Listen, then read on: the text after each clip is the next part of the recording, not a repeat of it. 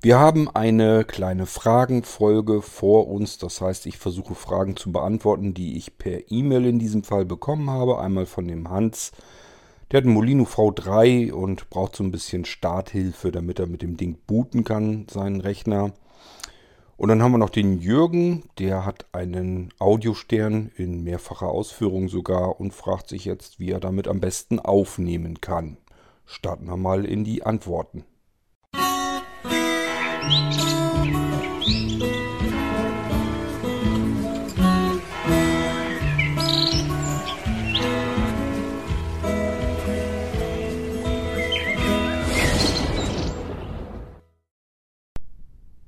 Beginnen wir am besten mit der E-Mail von dem Hans, denn äh, die habe ich noch geöffnet. Ähm, Zunächst einmal, vielleicht ist das nicht ganz uninteressant auch für andere. Hans hatte gedacht, weil er das im Podcast so rausgehört hatte, dass man den Molino Record Pro, den hat er nämlich auch, ähm, mit dem iPad oder dem iPhone bedienen könnte. Ähm, was ich euch im Podcast gezeigt habe, ist die Software, die auf dem Record Pro drauf ist. Diese Software ist also auf dem Speicher. Wenn ihr den Record Pro an einem Computer mit USB-Kabel, das liegt natürlich dabei, äh, anschließt, dann wird der Molino Record Pro zu einem ganz normalen Datenträger, also einem Laufwerk, auf das ihr zugreifen könnt und da befindet sich eine ganze Menge Software drauf und so weiter. Das ist das, was ich euch gezeigt habe auf einem Blinzelnrechner und ähm, dass ich den Blinzelnrechner mit dem iPad bedient habe. Lag einfach daran, dass äh, jeder Blinzeln-Rechner mit dem iPad bedienbar ist und das für mich einfach praktischer und komfortabler ist, weil dann brauche ich keine ähm, Eingabegeräte. Ich brauche noch nicht mal unbedingt irgendwie einen Rechner haben. Als ich euch den Record Pro gezeigt hatte, meine ich jedenfalls mich so zu erinnern, dass ich sogar den Rechner im Büro hatte, habe im Wohnzimmer aufgenommen und benötigte nichts mehr als das iPad in der Hand, um den Rechner im Büro zu bedienen, an dem der Record Pro hing. Und ähm, das ging eben per Remote und der Ton, den habe ich mir einfach wieder zurückkommen lassen per Bluetooth, sodass wir hören konnten, was da an diesem Rechner im Büro passierte. Hat also nichts mit dem iPad zu tun. Ähm, Hans hat sich so ein bisschen gewundert, wie man das denn dann mit dem iPad bedienen soll. Er hatte wohl irgendwie missverständlich gedacht, dass man dass man den Record Pro irgendwie gezielt übers iPad bedienen kann. Und das geht so nicht. Was man machen kann, ist die Software auf dem Record Pro bedienen, an jedem normalen Computer. Und äh, wenn ihr einen Blinzeln-Rechner habt und arbeitet gern mit dem iPad, könnt ihr das dann natürlich auch tun. So, das nur noch mal zur Klärung, denn das hatte der Hans jetzt mittlerweile auch verstanden. Das hatte ich nochmal erklärt und somit ist das auch alles klar und auch kein Problem. Ähm, ich lese mal in der E-Mail gerade ein bisschen weiter. Ähm, was haben wir denn hier Schönes? Gut, er sagt hier auch nochmal, dass er ja dann das Verzeichnis öffnen kann und dann ganz normal auch den Rekord dort benutzen kann. Ähm, dann hat der Hans noch ein Problem und zwar hat er einen Wackelkontakt festgestellt bei seinem Molino Record Pro mit der Fernbedienung. Also die Fernbedienung hat wohl irgendwie einen wackeligen einen Wackelkontakt. Und äh, Hans fragt mich hier in der E-Mail, ob es genügen würde, die Fernbedienung zurückzuschicken oder ob der Molino Record Pro komplett zurück soll. Hans, es würde wahrscheinlich genügen, die Fernbedienung zurückzuschicken. Aber wollen wir es nicht lieber sicherstellen? Ich meine, der Record Pro, wir reden hier von einem Teil, das in der Briefmarkengröße ist. Ich denke mal, es wäre besser, wir schicken das ganze Ding, wir tauschen das ganze komplette Ding aus, ähm, damit wir sicher gehen können, dass wir den Fehler auch haben. Nicht, dass ich dir eine neue äh, Fernbedienung schicke, die könnte ich dir natürlich auch zuschicken, das wäre ja nicht das Problem.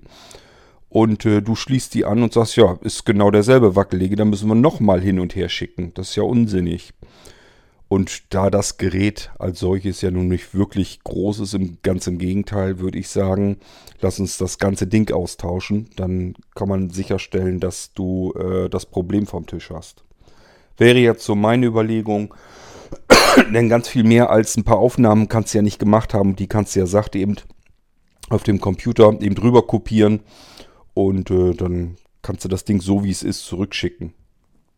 Und vor allen Dingen, ich kann dir eben einen neuen schicken, damit du dann äh, ohne Wackelkontakt einen Record Pro dann benutzen kannst. Also so wäre mein Vorschlag. Ähm, wie gesagt, letzten Endes sollst, kannst du das entscheiden. Wenn du sagst, nee, lass uns mal bloß die Fernbedienung austauschen, dann schicke ich dir die Fernbedienung, ja. Bloß, wie gesagt, ich halte es für sinnvoller, alles komplett, falls der Wackelkontakt jetzt nicht nur irgendwie mit der Fernbedienung zu tun hat, sondern am Record Pro selbst. Dann tauschen wir nämlich doppelt und dreifach hin und her. Ähm, so, dann geht es um den Molino V3. Quatsch, ich sage immer Molino V3, weil die Computer V3 heißen. Die Molinos heißen natürlich V2. Ähm, naja, jedenfalls um den geht es jetzt. Du konntest durch das Anhören des Podcasts da noch nicht so ganz schlau werden, wie du den am besten benutzt, bedienst, startest, wie auch immer man das nennen will. Und fragst mich, ob es dazu irgendwie eine Textdokumentation gibt. Ähm, ich werde wahrscheinlich keine Textdokumentation mehr schreiben können. Das äh, längere Texte kriege ich einfach nicht mehr auf den Weg, nicht mehr zustande. Ähm, selbst wenn ich mal eine Nachricht in die Start-Mailing-Liste schicke, da merkt ihr schon, da sind etliche Tippfehler und so weiter drin. Manchmal schaffe ich es nicht mal mehr, den Text nochmal eben grob durchzulesen, also dass ich noch nicht mal die gröbsten Schnipser ähm, da rausholen kann. Das hat wirklich damit zu tun, ich fange an zu tippen und dann äh, ist mein Sehrest, das kann passieren, dass das durch, während ich den Text tippe, dann schon aufhört, es verschwimmt alles und dann muss ich, im Prinzip muss ich dann aufhören, den Text zu schreiben. Es hat also keinen Zweck mehr. Zehn Finger blind tippen habe ich nie gelernt. Ich kann also kein Schreibmaschinen tippen. Ich muss optisch orientiert tippen. Bisher ist das jedenfalls noch so, weil ich ähm, mir das im Moment noch gar nicht richtig vorstellen kann, mit VoiceOver zu tippen am Telefon. Das geht zwar, wenn man mal ein paar Wörter tippen muss, aber lange Texte sind da unmöglich mit zu schreiben. So, dann haben wir noch die Diktierfunktion, die äh, mit der habe ich mich auch noch nicht so richtig angefreundet. Also längere Texte werden nicht funktionieren. Das Einzige, was ich euch anbieten kann, ist Audiodokumentation. Und wenn ihr Fragen habt, kann ich da gerne nochmal detailliert drauf eingehen. Ich bin per WhatsApp erreichbar, Sprachnachrichten. Ich kann kürzere E-Mails auch kürzer eben natürlich per E-Mail beantworten. Mehr kann ich leider nicht leisten. Das kriege ich nicht hin. Ähm, das Einzige, was du halt tun könntest, wäre über den ISA-Abruf die aufgeschriebenen Texte, die der Hermann mitschreibt. Hermann ist ja so nett und ähm, übersetzt im Prinzip alle Podcast-Episoden, die das jedenfalls so hergeben, in Textform. Und dann könntest du den Podcast nochmal durchlesen, sozusagen, in einer in weitaus kürzerer Form. Sodass du erstens den Vorteil hast, du kannst mal eine Information eben gezielt suchen in den Textdateien und kommst schneller voran, als wenn du den ganzen Podcast hören musst. Aber das ist eigentlich so im Moment, was heißt im Moment, das wird wahrscheinlich auch dauerhaft so bleiben, das Einzige, was ich anbieten kann. Also ähm, langen Text irgendwie schreiben, kann ich dir nicht anbieten. Ich kann dir noch, weil es dir um das Booten an deinem Rechner geht, ich kann dir noch die Molino TXT anbieten. Die findest du im ISA-Abruf. Wenn du ähm, eine leere E-Mail schickst an ISA, also ISA, das Ad-Zeichen, blinzeln, mit dem D in der Mitte nicht vergessen, Punkt ORG. Und dann trägst du in den Betreff ein Molino. Das schickst du weg. Ähm, und prüfst dein E-Mail-Postfach einfach ein paar Minuten später nochmal, dann solltest du von ISA eine Inhaltsübersicht bekommen, wo alle Texte drin sind, die ähm, ISA über Molino findet bei sich gespeichert. Und dort müsste auch irgendwo die Dokumentation sein zum Molino. Die wird wahrscheinlich heißen Doku-Molino ähm, .txt. Das wird so wahrscheinlich die, die Dokumentation sein, die Textdokumentation. Da sind so ein paar Tipps drin, welche Einstellungen man im BIOS machen kann und so weiter. Die Textdatei äh, ist zwar schon ein bisschen älter, viel getan hat sich allerdings an, bei den Rechnern nicht. Und da steht so ein bisschen drin beschrieben, ähm, welche Einstellungen man im BIOS und so weiter machen kann. Ansonsten muss ich es dir hier nochmal erklären. Ich habe das schon etliche Male eigentlich im Podcast erklärt. Äh, aber wahrscheinlich wirst du den einfach nicht komplett verfolgen und somit äh, gehen die Dinger natürlich alle an dir vorbei. Ähm also das Problem ist halt, du sagst ja, du hast, hättest äh, deinen Rechner, hättest extra dem Händler Bescheid gegeben, dass der dir das im UEFI BIOS äh, einstellen soll, dass der direkt vom, vom, vom USB-Stick aus startet. Das ist auch das, was du hier im Podcast hörst. Wenn ich einen Molino euch zeige, wirst du sagen, ja, der startet ja von ganz alleine. Bei mir tut er das nicht. Das liegt tatsächlich wirklich einzig und allein am Rechner. Also ich zeige euch das hier an den Blinzeln Nano Computern und die stelle ich grundsätzlich so ein, weil man das da eben perfekt in Perfektion auch so hinbekommen kann dass die vollautomatisch von einem Stick starten, wenn der eingesteckt ist und der startbar ist, der Stick. Erstens kann man das nicht an jedem Rechner so einstellen.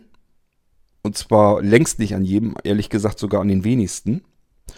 Und äh, zweitens, die Einstellung, die man um UEFI BIOS machen kann, um überhaupt ähm, zumindest die, die Boot-Reihenfolge und so weiter zu ändern, die wirkt sich meistens nicht darauf aus, dass der Stick dann zuerst gestartet wird, sondern nur in welcher Reihenfolge, also wo an welcher Stelle er dann im Bootmenü des UEFI BIOS drin steht.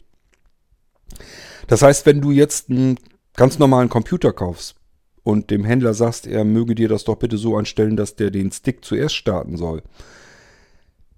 Es geht schon damit los, dass die wenigsten Händler äh, sich das BIOS überhaupt mal angucken. Ein Händler handelt, der will einen Computer verkaufen. Das Maximale der Gefühle ist, dass er eben äh, bei Windows die Installation komplett zu Ende durchbringt. Und dann war es das meistens auch schon. Die müssen Geld verdienen, das nützt ja nichts. Und ähm, die kennen sich mit dem UEFI BIOS meistens nicht gut aus. Also ich merke das auch immer wieder, dass man selbst bei Leuten, die beruflich mit Computern zu tun haben, dass sie im UEFI BIOS eigentlich überhaupt keine Ahnung haben dass ich denen das immer sagen muss, ja, musst du hier, dann musst du dahin, dann guck mal, ob du da eine Funktion findest, die so ähnlich heißt. Und ähm, normalerweise müsstest du dem Händler schon fast exakt sagen, was du eigentlich haben willst. Er müsste gucken, einmal, ob es den Legacy Mode gibt, der müsste aktiviert werden, also auf Enabled geschaltet werden. Dann müsstest du gucken, ob es eine Funktion gibt, die heißt USB Boot First. Wenn es das gibt, natürlich auch aktivieren. Lass mich überlegen, da waren noch mehr Einstellungen. Ähm, dann kannst du die Bootreihenfolge tatsächlich so ändern, dass der Stick ganz nach vorne kommt. Da musst du dann auch wieder gucken, es gibt USB FDD, also Floppy Disk, es gibt USB HDD, wenn man eine USB-Festplatte anschließt. Ähm, die Rechner handhaben das intern immer sehr unterschiedlich die müssen alle nach vorne. Die kannst du ruhig nach vorne schieben und zwar alles, was, was wo USB vorsteht.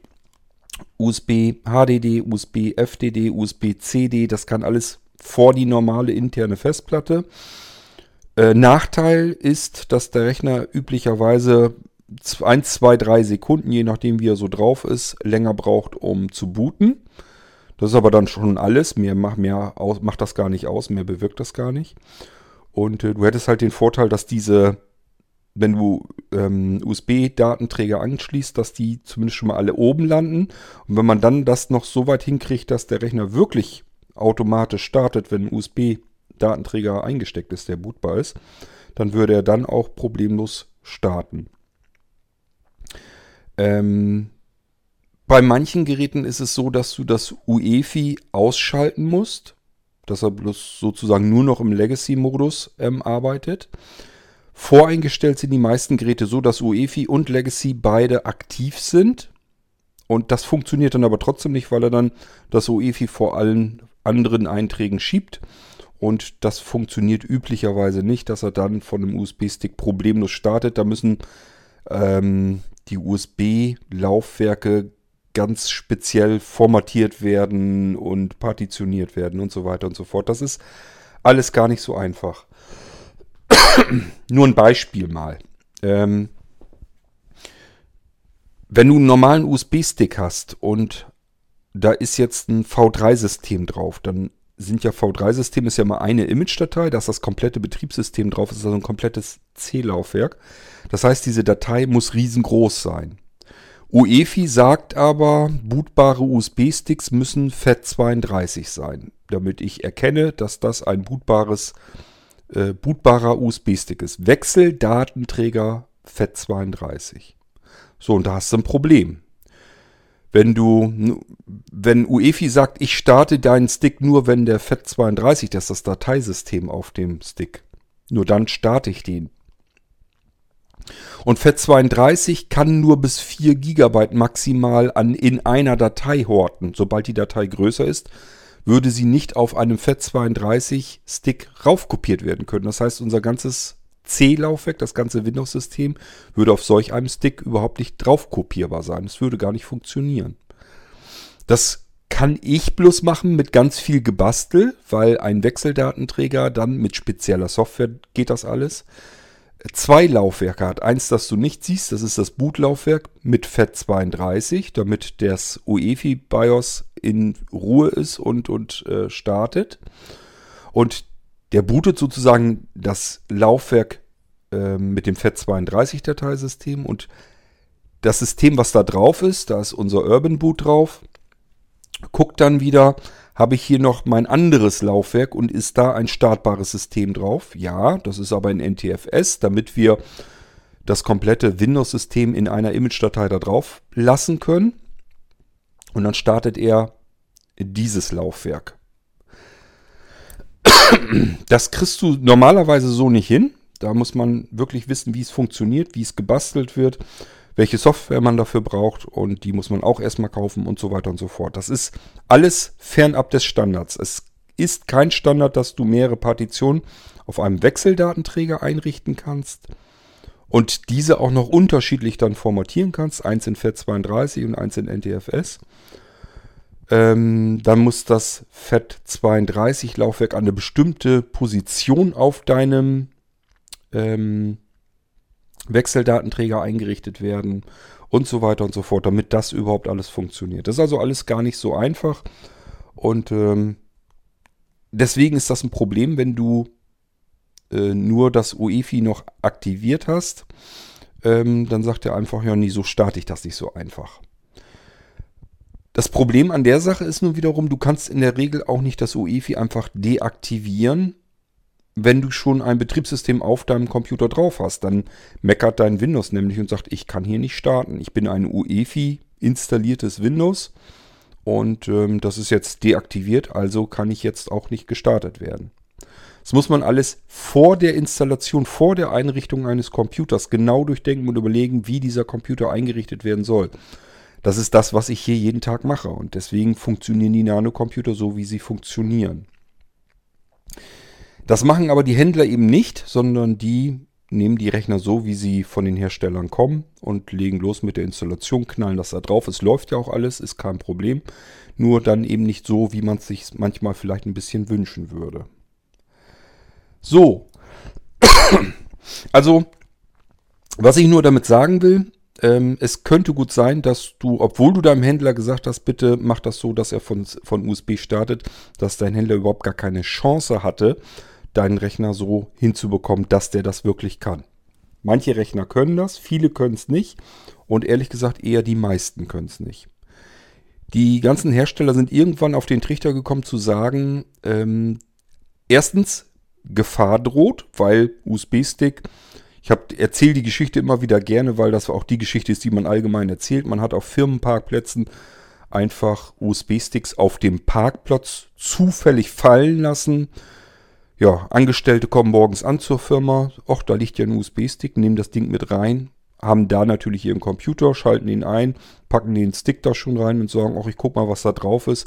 Und dann ist da eben ein System drauf, was gestartet wird automatisch und ähm, schon ist das ganze Firmennetzwerk davon betroffen. Deswegen Einmal äh, sicherheitshalber wird ein Stick nicht gestartet vom UEFI BIOS. Mittlerweile ist das auch alles gar nicht mehr so schlimm, weil man das im UEFI BIOS üblicherweise auch schon deaktivieren alles kann. Ähm, und das wiederum im Administrator Passwort versehen und so weiter und so fort. Aber trotzdem gab es wohl genug Firmen, wo das wohl daneben gegangen ist. Und ähm, deswegen haben die Hersteller gesagt, okay, wir müssen da irgendwie einen Riegel davor setzen. Und das Zweite, was ich vermute, was der triftigere Grund war, war der Supportaufwand. Weil die Leute reihenweise ständig irgendwelche USB-Sticks, USB-Geräte, sonst irgendetwas, Hubs, alles Mögliche im USB-Ports stecken lassen haben.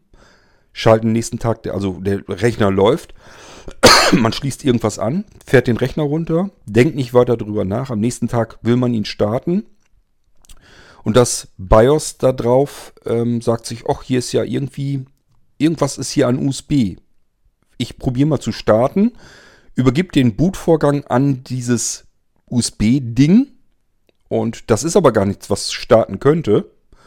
Und somit bleibt der Rechner funktionslos stecken. Es blinkt nur oben auf schwarzem Bildschirm ein kleiner Cursor und das war's dann. Keiner weiß, was los ist. Ach du Scheiße, der Computer ist kaputt. Was machen die Leute? Schalten den Computer aus, schalten ihn wieder ein, haben aber immer noch vergessen, dass hinten im Rechner ja noch irgendwas drinsteckt, was sie den Tag davor reingesteckt haben. Ja, und was macht man als nächstes? Man ruft äh, Händler und Hersteller an, was da kaputt sein könnte. Rechner ist kaputt. Dann manche fahren dann mit ihren Rechnern zu den Händlern hin oder äh, schicken die Dinger zurück. Vieles wird ja im Internet äh, verschickt und dann schicken die die Rechner zurück und dann muss sich da Hersteller und Händler wieder drum kümmern und sagt sich, was, wieso, das funktioniert doch alles einwandfrei. Ja, warum funktioniert es einwandfrei? Weil der Anwender zu Hause alles abgezogen hat, um den Rechner zu verpacken und einzustecken, ein, einzupacken. Ja, Rechner kommt beim Händler oder Hersteller an. Er probiert ihn aus und sagt, funktioniert alles wunderbar, startet ganz normal, was ist denn los?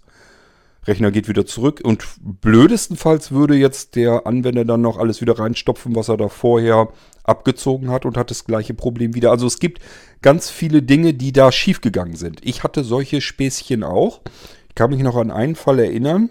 Da hatte auch ein Anwender bei sich zu Hause einen Computer, der völligen Unsinn gemacht hat. Also mal startete er, mal nicht und ähm, ich weiß nicht, irgendwas war noch. Also der hat sich ganz komisch verhalten, der Rechner, als wenn der einfach Spinnen, äh, am Spinnen war.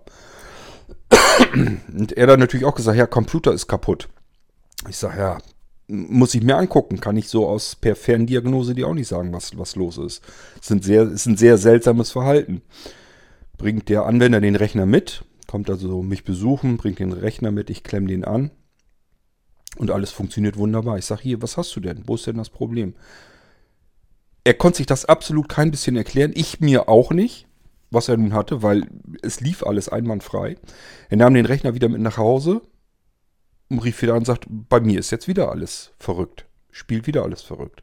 Habe ich gesagt, ja, dann überleg mal ganz genau, dann ist das nicht der Computer, sondern irgendetwas, was du zu Hause an deinen Computer angeschlossen hast. Wir sind dann irgendwann dahinter gekommen, dass er von seiner Versicherungsagentur eine Maus als Werbegeschenk mal bekommen hat. Das ist natürlich das billigste Ding, was man überhaupt kriegen kann. War also mit so einem Werbeaufdruck drauf, so eine ganz billige Computermaus. Per USB angeklemmt. Und die hat einfach eine Macke gehabt und hat den ganzen Rechner lahmgelegt und äh, ihn verrückt spielen lassen. Konnte der Rechner nichts für und diese Maus, ja, geschenkten Gaul guckt man auch nicht ins Maul und somit war das ein Problem und deswegen hat man sich wahrscheinlich äh, bei den Herstellern gesagt, wir gucken uns den USB-Port erstmal beim Starten überhaupt nicht an. Weiterer Vorteil, ähm, der Rechner startet schneller, weil er nicht mehr gucken muss, ist irgendwas angeschlossen, was ich booten kann. Der muss normalerweise jedes Laufwerk sich einmal kurz angucken, die ganzen USB-Ports einmal durchgehen, die Laufwerke alle ansehen, können die starten, ist dann startbares System drauf. Dadurch wird Zeit verschenkt und dann bootet dein Rechner eben sechs Sekunden langsamer als ein Rechner eines anderen Herstellers und du sagst, ja, die anderen Rechner sind aber schneller. Ähm, Obwohl es einfach, einfach nur ist, weil dieser Rechner dann eben die USB-Ports sich in Ruhe angucken muss, um zu schauen, kommt da eine Rückmeldung, ist da ein startbares Laufwerk dran. Also es gibt vielfältige ähm, Gründe, weswegen die Hersteller das so gemacht haben, wie sie es gemacht haben. Nur für uns ist es natürlich nicht so schön, weil blindlings im UEFI BIOS können wir nicht arbeiten. Da ist kein Betriebssystem, da gibt es auch noch keinen Soundchipsatz, der irgendwie angesprochen wird. Und somit äh, sind wir im wahrsten Sinne des Wortes blind vor dem Rechner und können ihn so leider nicht benutzen, wie der Hersteller es vorgesehen hat. Der sagt sich nämlich, du musst ja nur eine F-Taste drücken, eine bestimmte, und dann gehst du mit der Cursorstreuung auf das Laufwerk, was du starten willst, drückst die Enter-Taste und dann wird auch das Laufwerk gestartet. Ist ja kein Problem. Nö, ist für sehende Personen ist das auch kein Problem. Für stark sehbehinderte und blinde Menschen ist es eine Katastrophe. Wir gehen erstmal davon aus, dass sich dein Rechner so verhält wie 99% am Markt. Das heißt, du musst dann eine bestimmte, also wenn du den Rechner einschaltest, ich muss von vorne anfangen. Du steckst erst den Molino Stick ein in einen USB-Steckplatz. Wenn es geht, natürlich USB 3. Ähm, wenn du nicht sicher bist, habe ich USB 3 und wo ist USB 2? Üblicherweise wird es oft so gemacht, dass hinten die USB 3 Steckplätze sind, wenn du einen normalen Tower-PC hast. Vorne eigentlich mittlerweile auch, aber sollte dein Rechner einen ganzen Zahn älter sein, hat man manchmal das so gemacht, dass vorne USB 2 Anschlüsse waren und hinten die USB 3 Anschlüsse. Bei älteren Computern. Ich weiß nicht, wie alt dein Computer ist. Ich weiß noch nicht, ob es ein Notebook oder ein Tower-PC ist. Deswegen sage ich es dir nur. Also ähm, Molino anstecken, einstecken, wenn es geht an USB 3, damit du die Geschwindigkeit voll hast. so, und dann schaltest du deinen Computer ein und dann muss irgendeine bestimmte Funktionstaste, eine F-Taste auf deiner Tastatur gedrückt werden. Das ist in vielen Fällen F10, kann aber auch F9, F8, F11, F12 sein. Eine von diesen Tasten ist es üblicherweise. Es gibt dann auch noch wieder Computer, die davon ganz komplett abweichen und wieder eine ganz andere F-Taste haben wollen. Aber ähm, das musst du herausfinden, es nützt leider nichts. Wenn du sehende Person da hast, soll sie mal beim Einschalten auf den Bildschirm gucken. Ist ganz oft das ganz unten ähm, am Bildschirmrand oder rechts unten, dass da irgendwo steht, ähm, was weiß ich, zum Beispiel F2 Setup oder ja, Setup BIOS, ähm, F3 BIOS Update oder irgendwie sowas. Und dann steht da auch irgendwo wahrscheinlich beispielsweise F10 äh, Bootmenü oder Select Boot Device oder irgendwie sowas steht dann da. Und dann weißt du eben, aha, alles klar, das ist die F10, das kann ich mir ja merken.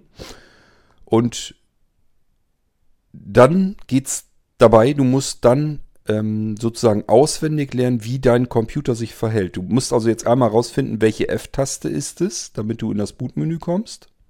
Wenn du das raus hast, musst du dir noch die Sekunden merken, ähm, wie lange dein Computer vom Drücken des Einschaltknopfes braucht, bis du diese Anzeige bekommst, dass du jetzt eine F-Taste drücken kannst.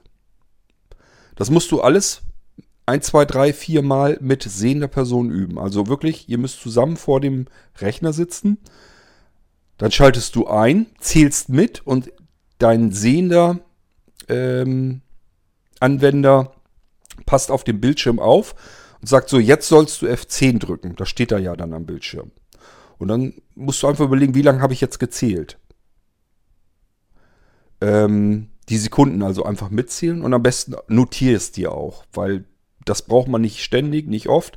Beim nächsten Mal hast du es sonst wieder vergessen. Also notieren, beispielsweise einschalten, dann zählst du mit. Eins, zwei, drei, vier, fünf. Und jetzt sagt der andere Anwender, jetzt kommt der Bildschirm mit den, äh, die, der Hinweis, dass du ne, die F10 drücken sollst.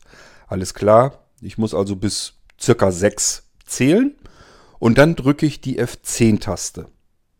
So, und dann sagt er, ja, ich kann USB, den Eintrag, den sehe ich hier, da ist der Stick dran. Ähm, du musst jetzt viermal Cursor runterdrücken.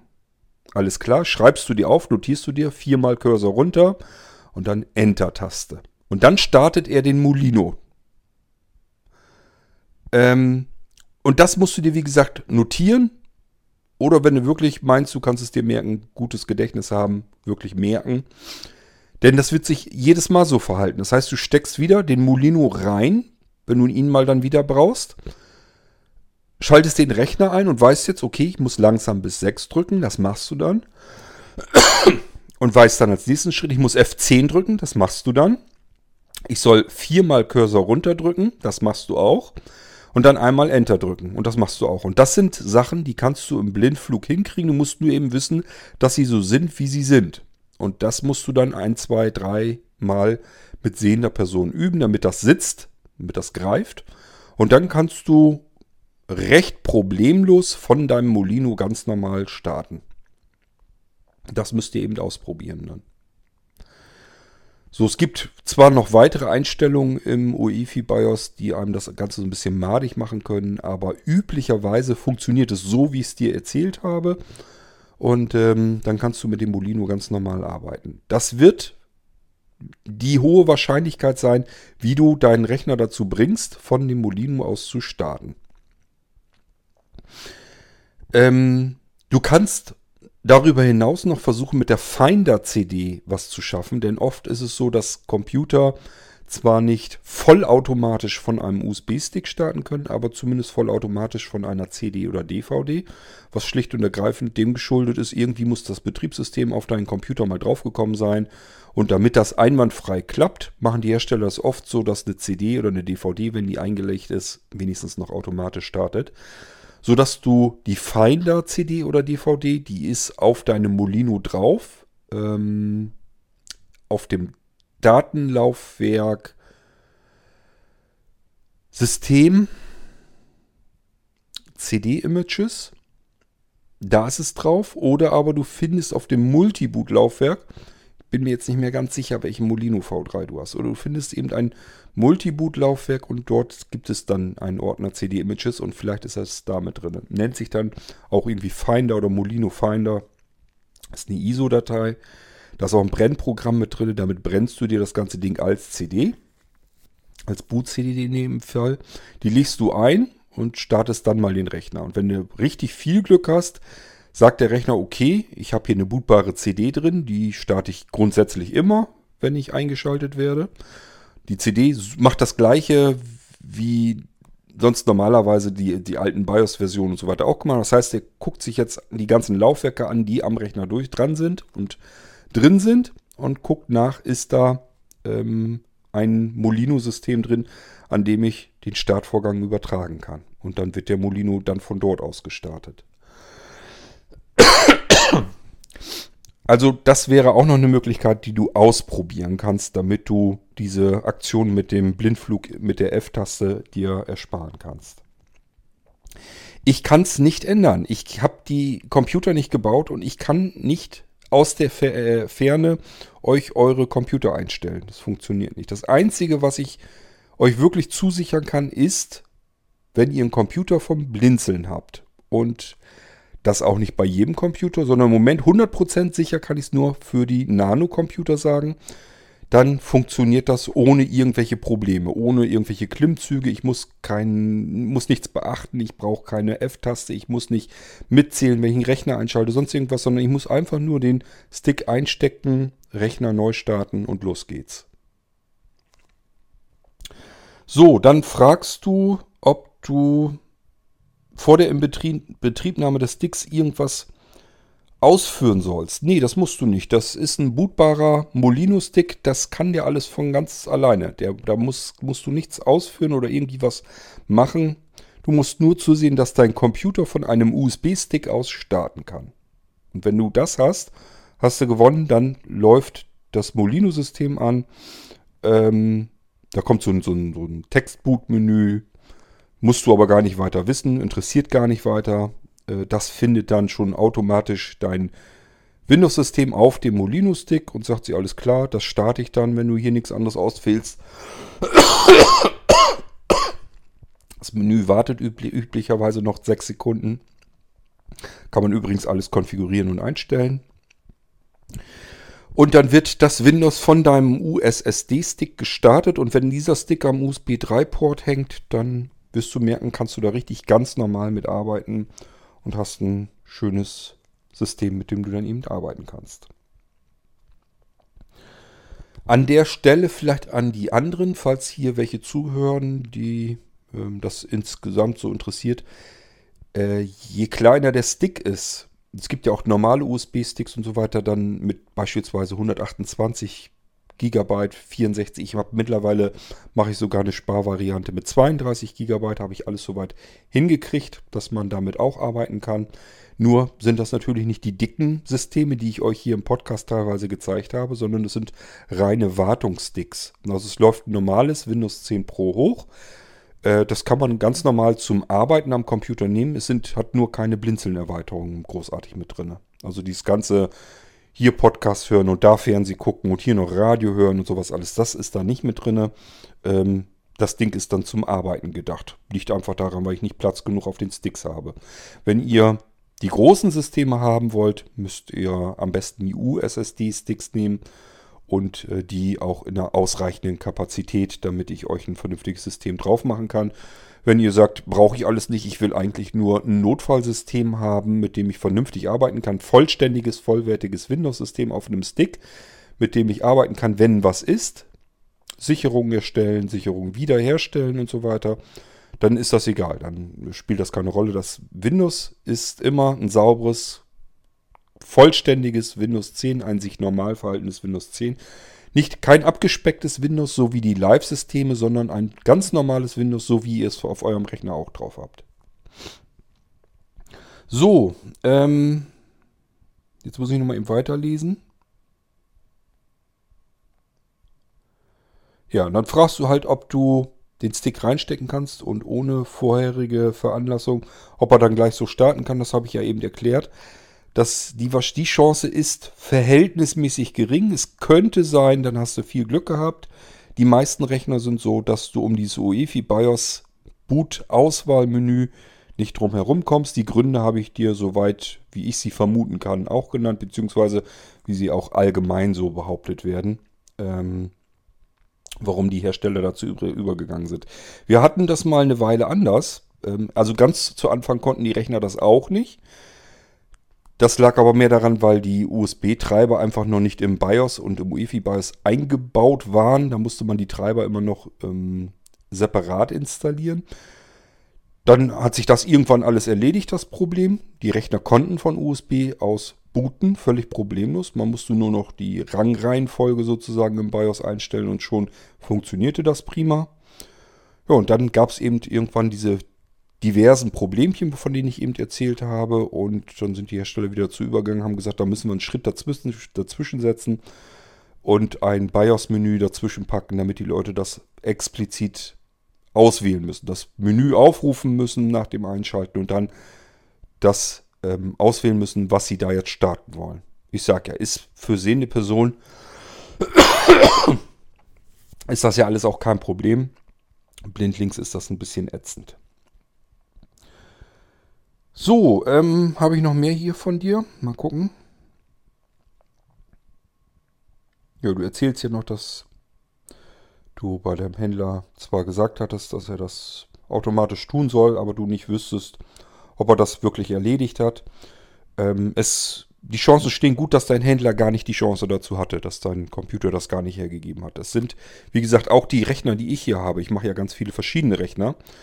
Und richtig zuverlässig sagen kann ich es nur für den Nano, weil der relativ konstant bleibt in seiner Technik, in seinem UEFI-BIOS, so wie der Hersteller ihn baut. Das ist alles Intel-Technik da drin und Intel baut das relativ gut konfigurierbar.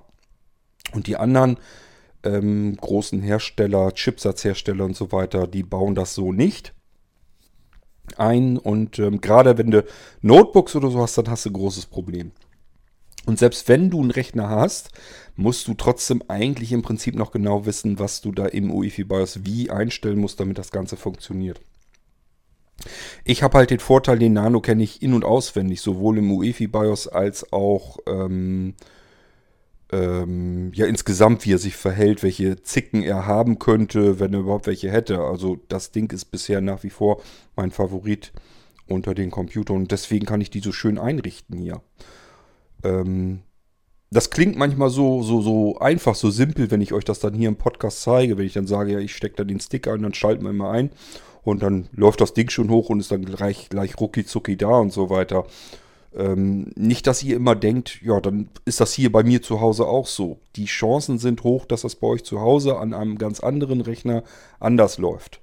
Da habe ich aber keinen Einfluss drauf. Da kann ich euch so aus der Ferne wirklich leider nicht weiterhelfen. Das Einzige, was ich tun kann, ist alles zu tun, äh, um euch irgendwelche Hilfen an die Hand zu geben. Beispielsweise eben die Finder-CD. Das, was ich noch machen will, ähm, ist eine Funktion, mit der man sich einen Sidekick-USB-Stick selber basteln kann. Da arbeite ich noch dran. Das heißt, äh, das ist einfach ein kleines Programmchen, das könnt ihr ausführen. Das guckt einfach nach, seid ihr berechtigt dazu, euch solch einen Sidekick-Stick zu bauen. Und der fragt euch dann ganz einfach, wo ist denn jetzt der Molino V2-Stick oder aber das V2-System auf eurem Blinzeln-Computer.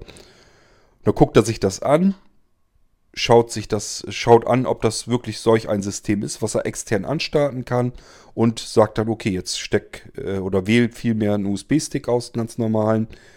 Und ähm, der muss FAT32 formatiert sein, es muss ein Wechseldatenträger sein und dann kann er euch diesen Stick als Sidekick Bootstick fertig machen, so dass ihr eine höhere Chance habt, von dem USB-Stick aus wenigstens starten zu können. Und ähm, der hilft dann nochmal so ein bisschen mit falls das mal wirklich mit dem Molino nicht so gut klappt, wie es sein sollte, kann man es mit dem Ding dann nochmal probieren. Also ich bastel hier schon ganz viel und versuche alles Mögliche, um euch das so ein bisschen zu erleichtern. Ähm, aber wirklich in der Hand habe ich das eigentlich natürlich nur hier, wenn ich auch die Rechner hier vorher hatte. Dann habe ich so eigentlich die Möglichkeiten, dass ich euch das so hinbauen kann, dass das auch funktioniert. Wir sind durch mit äh, der E-Mail von Hans. Ich hoffe, ich konnte dir so ein bisschen weiterhelfen und dir so ein bisschen sagen, wo die Probleme sind wahrscheinlich und wie du, wie du hoffentlich drankommst und wie du so umgehen kannst. Bei den UEFI BIOS Einstellungen, wie gesagt, die sind schon ein bisschen älter, der Text, der Molino-Text, aber du kannst sie dir gerne per ISA abholen. Da sind so ein paar Tipps drin, was man im BIOS ähm, Einstellungen, wo man die Einstellung findet und wie die ungefähr lauten könnten, die man machen muss, damit ein USB-Stick üblicherweise dann äh, direkt starten kann. Gut, ja, Hans, ähm, erstmal weiterhin, ja, was heißt weiterhin? Viel Spaß mit dem Molino V3. Ich hoffe, das klappt bei dir. Wenigstens im Blindflug dann alles reibungslos, dass du mit dem Ding vernünftig arbeiten kannst.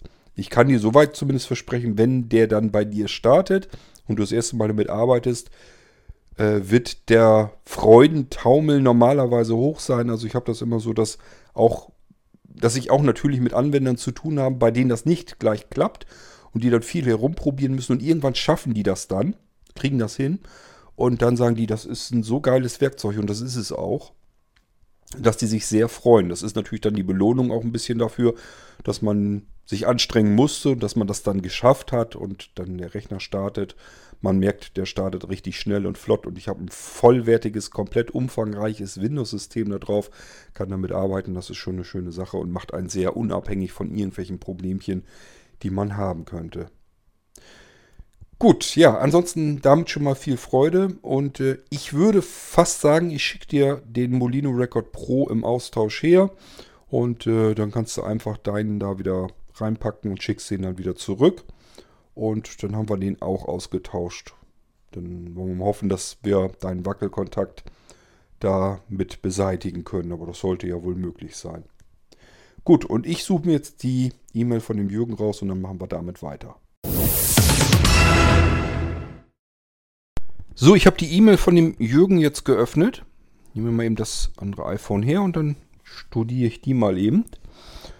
Ja, er hat also auch sein Paket bekommen, hatte zahlreiche Sachen bestellt und sagt, wären ja tolle Dinge drin. Ja, hoffe ich immer, dass ihr äh, tolle Dinge bekommt, dann auch über die ihr euch freuen könnt. Es steckt immer viel Arbeit drin, das unterschätzt man ganz schnell und ähm, ich hoffe, dass sich das dann eben halt auch für euch lohnt, dass wenn ein Paket ankommt, dass ihr euch über die Sachen dann auch freuen könnt und damit arbeiten könnt. Ist ganz klar.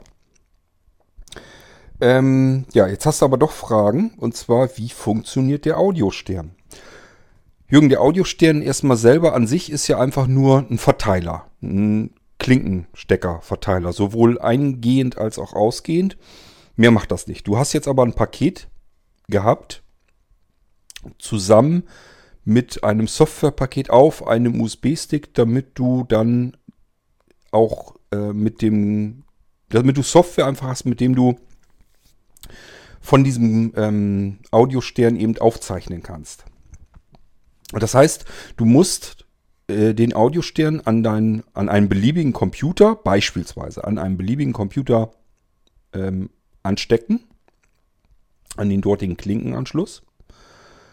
Äh, dann in dem Fall natürlich, wenn du unterschiedliche Anschlüsse hast, es gibt, wird ja immer mehr, geht ja immer mehr dazu übrig, über, dass man ähm, Kombi-Anschlüsse hat.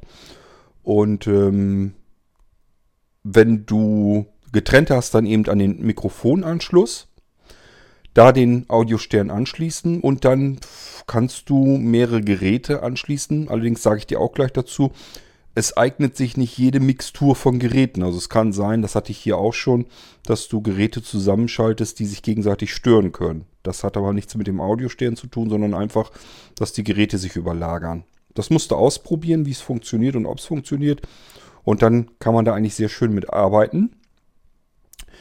Was natürlich auch geht, wofür, äh, wofür auch viele den Audiostern nehmen, ist einfach als, als Ausgabegerät. Also einfach, dass sie sagen, ich klemme das an irgendein Gerät ran und klemme da jetzt mehrere Lautsprecher an oder mehrere Kopfhörer. Wir sind mit mehreren Leuten vor einem Rechner, wollen hier den zum Beispiel 3D-Klang auf den Ohren haben. Wir haben ein dreidimensionales Spiel und ähm, das will ich zocken und vielleicht jemand anderem zeigen oder wir können beide zeitgleich irgendwie spielen mit dem Ding. Und äh, dann können die einfach mit mehreren Kopfhörern äh, an einem Port sozusagen arbeiten. Dafür ist der Audiostern so hauptsächlich geeignet. Äh, er ist eben deutlich einfacher als und vor allen Dingen auch günstiger, als wenn man sich irgendeinen Mixer oder so kauft oder ein Mischpult. Er kann natürlich dafür auch nicht irgendwie mit Lautstärken unterschiedlichen arbeiten und so weiter. Das geht dann so nicht. Das müssen dann die Geräte selber können, die angeschlossen sind. Sonst geht es natürlich nicht. Aber er kann einem eben eine ganze Menge Probleme, die man vielleicht sonst haben könnte, abnehmen. So, damit du ihn also benutzen kannst, damit das gleich so alles funktioniert, hast du einen kleinen USB-Nano-Stick dabei gehabt. Äh, das sind diese in diesen kleinen Samtschächtelchen und den steckst du in den Computer ein und dann ist da diverse Software drauf. Und da musst du im Moment mal gucken, welche du nimmst. Du kannst zum Beispiel mit, da ist ein Link auch drin, Starte Audio, äh, nee, Starte Tonstudio, glaube ich. Wenn du den machst, dann wird einfach äh, Audacity aufgemacht und dann kannst du auch mit Audacity natürlich die Aufnahmefunktion gleich nehmen.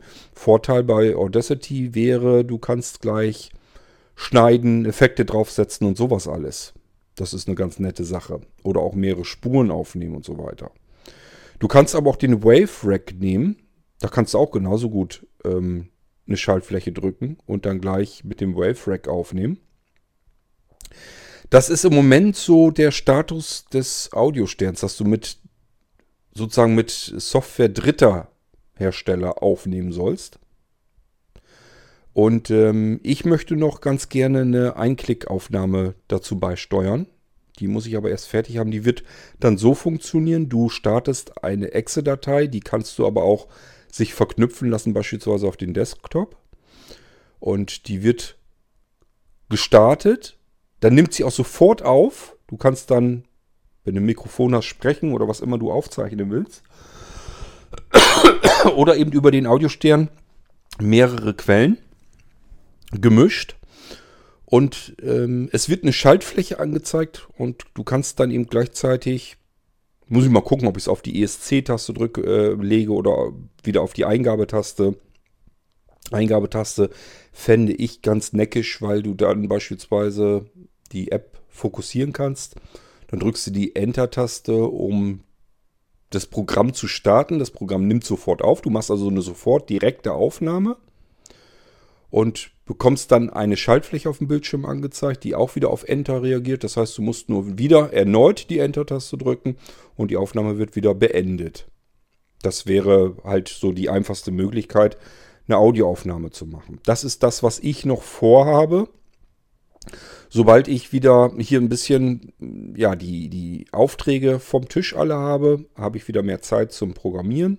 Die werde ich mir dann auch nehmen, wenn dann neue Aufträge kommen. Die müssen dann eben dann doch nochmal wieder ein bisschen länger warten, damit ich wieder in der Softwareentwicklung weiterkomme. Und da will ich das Programm dann auch fertig haben. So, und das Ding wird dir dann kostenlos natürlich nachgeliefert. Das kannst du dann dazu nehmen, um von deinem Audiostern eine direkte Aufnahme zu machen mit mehreren ähm, Soundquellen angeschlossen. So, das ist die Art und Weise, wie du mit diesem Audiostern arbeiten kannst. Du kannst aber natürlich auch den Audiostern nehmen und beispielsweise an einem bestehenden Diktiergerät anschließen oder ähm, an einem ja, iPad oder ein älteres iPhone, iPod Touch, also alles, was diese Klinkenanschlüsse hat, das kannst du da alles mit probieren. Die sind voll beschaltet, die Audiosterne. Das heißt, ähm, du müsstest eventuell nur ein anderes Zuführungskabel haben. Das hängt mit diesem TRS oder TRRS oder TRRRS. Und da gibt es nochmal ein T mit 4 R dazwischen. Das ist einfach, dieses T ist die Spitze. Ähm, die Rs stehen für Ring, also die einzelnen Ringe, die da sind, auf solch einem Klinkenstecker. Das ist einfach die Kodierung des Klinkensteckers, ist damit gemeint. Und dann ist oben der Schaft, dafür ist das S gedacht. Und ähm, je nachdem, wie viele Rs da drin sind, so viele muss, die, muss der Klinkenstecker eben auch übereinstimmt haben. Also das Gerät, was beispielsweise drei Ringe hat, um aufzeichnen zu können, was so kodiert ist, da musst du dann eben auch drei Ringe ähm, im Zuführungskabel des Sterns dann auch haben. Ähm, das sind so Dinge, da kann man so ein bisschen drüber fallen. Das ist, man denkt immer, Klinkenstecker ist Klinkenstecker. So einfach ist es nicht. Ähm, die sind unterschiedlich kodiert und da muss man auch so ein bisschen drauf achten. Müssen muss man eigentlich nicht, man muss es erstmal ausprobieren. Wenn man merkt, es funktioniert nicht richtig, das brummt, mir fehlt ein Kanal oder irgendwas ist faul, es kommt gar nichts an oder sonst irgendetwas ist nicht so, wie man sich das vorstellt, wie es sein soll, dann liegt es üblicherweise an der Kodierung der Klinkenstecker. Dann ist da irgendein Klinkenstecker, der falsch kodiert ist, also wo nur zwei Ringe sind und drei werden gebraucht oder wie auch immer. Ähm, ja, das ist im Prinzip das, was ich dir zu deinem Audiostern sagen kann. Ähm, was es noch gibt, es gibt ähm, ein einzelnes Aufnahmegerät. Der Audioständer der kommt ja nochmal in einem anderen Paket, gibt es den ja auch. Zusammen mit einem Aufnahmegerät. Dann ist gleich so ein, so ein kleines Metallkästchen dabei mit einem Audioaufnahme-Chipsatz drin und Klinkensteck, Klinkenbuchse und äh, Chinchbuchsen hat das Ding, glaube ich, auch. Und äh, ich habe zwei oder drei verschiedene nämlich im Kopf, deswegen bin ich am überlegen. Ich glaube, eins war mit einer Einknopfbedienung, wo einfach der Knopf direkt an dem Kästchen dran war und dann gibt es eins mit einer Fernbedienung dabei. Also ich bin mir da jetzt nicht so ganz sicher. Es gibt unterschiedliche Aufnahmegeräte, weil ich einfach unterschiedliche Aufnahmegeräte hier getestet habe. Ähm, und da kann man den Audiostern direkt anschließen, eine Speicherkarte oder, oder einen USB-Stick in dieses kleine Metallkästchen rein und kann dann damit direkt auf den Stick oder aber die Speicherkarte aufzeichnen. Das ist aber wie gesagt ein gesondertes Aufnahmegerät und ähm, das ist jetzt nicht, gehört nicht zum Paket, was du hattest. Du hattest jetzt den Stern mit USB-Speicher, also den Stick und Aufnahmesoftware, womit du gleich aufnehmen kannst. Und das ist so gedacht, dass du die Aufnahmen dann gleich direkt auf den Speicher, auf den USB-Stick machen kannst. Der USB-Stick, den du dort hast, das ist ein Nano-Stick und das ist USB 3.1. Das sind die schnellsten Sticks, die ich kenne, die ich habe. Da kannst du also auch mit dicken, großen Dateien direkt drauf aufnehmen, ohne irgendwie ähm, da jetzt lange drauf warten zu müssen. Sonst hättest du, ähm, wenn das jetzt irgendwie ein langsamer Stick wäre, müsstest du so lange drauf warten. Und hier kannst du einfach direkt auf den Stick speichern, ohne besondere Nachteile zu haben gegenüber SSD-Speicher der intern verbaut ist auf deinem Rechner. Falls du mal auf einem anderen Rechner bist, brauchst du nur den Stick mitnehmen mit deiner Aufnahmesoftware dem Audiostern, kannst dann den Stick ranklemmen, hast da ja auch einen Screenreader drauf, kannst also direkt auf einem fremden Rechner mit dem mit deinem Nano-Stick ran, Screenreader einschalten, Tonstudio starten, in dem Fall also Audacity, äh, Audiostern anklemmen, die jeweiligen unterschiedlichen Quellen ran und kannst dann mit dem Ding, mit dem ganzen Gespann so direkt auf den Stick aufnehmen, Stick wieder abziehen, hast alles drauf. Ähm, und auf dem fremden Rechner ist nichts draufgekommen. Da musst du also die Audiodateien nicht auf dem Rechner lassen oder dich darum kümmern, wie kriege ich die jetzt auf meinen Rechner zu Hause oder sonst irgendetwas. So ist das eigentlich gedacht, dass du so ein bisschen Portabilität hast, aber du wirst immer noch irgendwie ein Aufnahmegerät benötigen.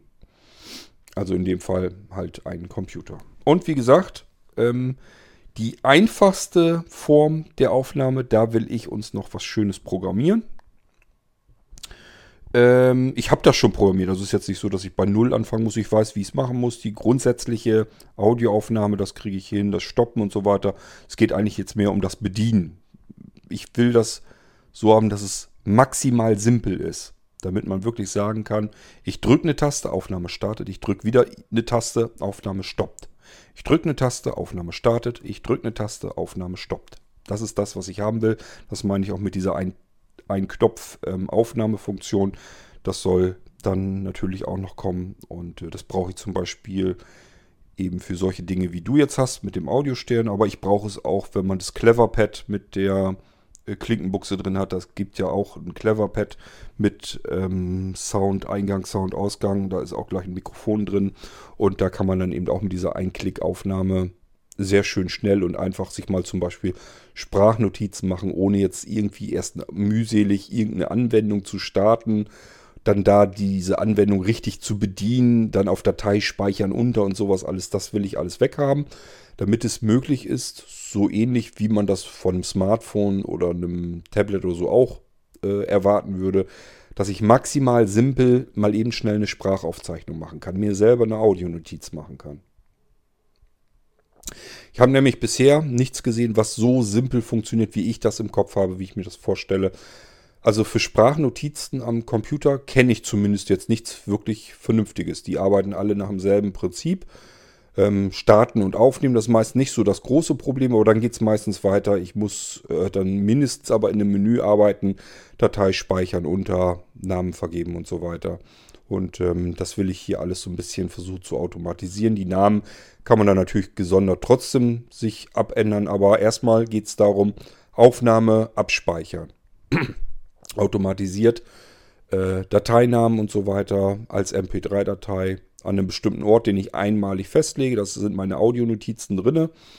Und wenn ich dir was suche, dann steht erstmal nur im Dateinamen, wann das aufgenommen wurde exakt. Und wenn ich meine Aufnahme, meine Audionotiz noch einen Namen separat geben möchte, dann kann ich das tun, indem ich die Datei einfach umbenenne. Vielleicht baue ich noch zusätzlich was mit ein, so irgendwo so zusätzliche Funktionen in meiner Einklickaufnahme, damit man Dateinamen dort schon mal eben abändern kann. Das muss ich alles mal sehen, wie ich das genau mache. Ähm, aber ich habe so ungefähr zumindest eine Vorstellung, was ich haben möchte, nämlich wirklich eine Einklickaufnahme, damit ich eine Sprachnotiz machen kann, ohne ein Programm bedienen zu müssen. Das ist mir wichtig. So, wie gesagt, wenn ich das fertig habe, bekommst du das auch noch. Und dann kannst du damit einfaches oder die einfachsten Aufnahmen kannst du dann damit machen. Sobald das irgendwie ein bisschen was komplexeres werden soll, müsstest du dann sowieso wieder, also sowas wie Audacity oder so, das kann man kein zweites Mal programmieren. Das Ding ist so genial. Äh, das, dann kann man, wenn man, sobald man eine komplexere Geschichte aufzeichnen will, kann man das alles damit herrlich wunderbar schön mitmachen. Das ist eigentlich ideal, das Ding. So. Weißt du Bescheid, wie es funktioniert und wie, wie es gedacht ist? Ähm, habe ich noch eine Frage an dich zurück. Darfst du mir gerne eine E-Mail schicken, musst mir keinen Podcast deswegen machen. Und zwar ähm, hat das doch alles geklappt mit deinen äh, virtuellen System. Ähm, muss man dazu wissen, Jürgen ist einer der wenigen, die Virtual Systems, glaube ich, wirklich exzessiv benutzen. Also die da wirklich das Ding im produktiven Alltagseinsatz haben. Normalerweise so, dass die ganzen Anwender sagen, okay, ich habe hier meinen Computer, vielleicht auch ich habe mein V2-System, alles ist schön. Und die virtuellen Computer ist schön, dass ich sie drauf habe. Manchmal starte ich mir die und gucke noch mal so in alten Programmen und so weiter rum. Aber meistens brauche ich das gar nicht. Und ich glaube, dass ich bei Jürgen das so ein bisschen mitbekommen habe, dass er da ein bisschen anders äh, tickt und ähm, sehr viel mit virtueller Technik macht, mit virtuellen Maschinen. Er hat seine eigenen mir geschickt. Die habe ich ihm dann, soweit ich das überhaupt tun konnte, mit eingebunden. Und ähm, ja, weil die Kennwort geschützt waren und äh, der Screenreader mir den Fokus weggenommen hat und sowas alles. Ähm, aber ich denke mal oder hoffe mal, dass das alles soweit geklappt hat, so wie du das haben wolltest. Auch die Einstellungen, die ich vornehmen sollte an deinen virtuellen Computersystemen.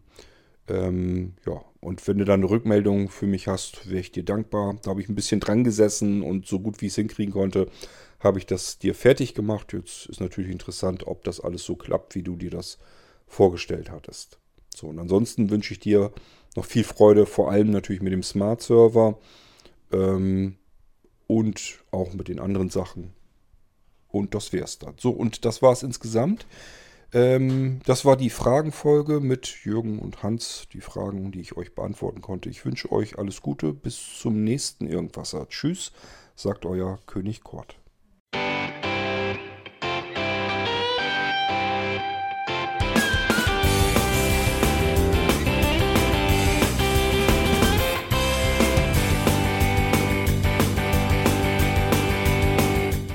Das war Irgendwasser von Blinzeln.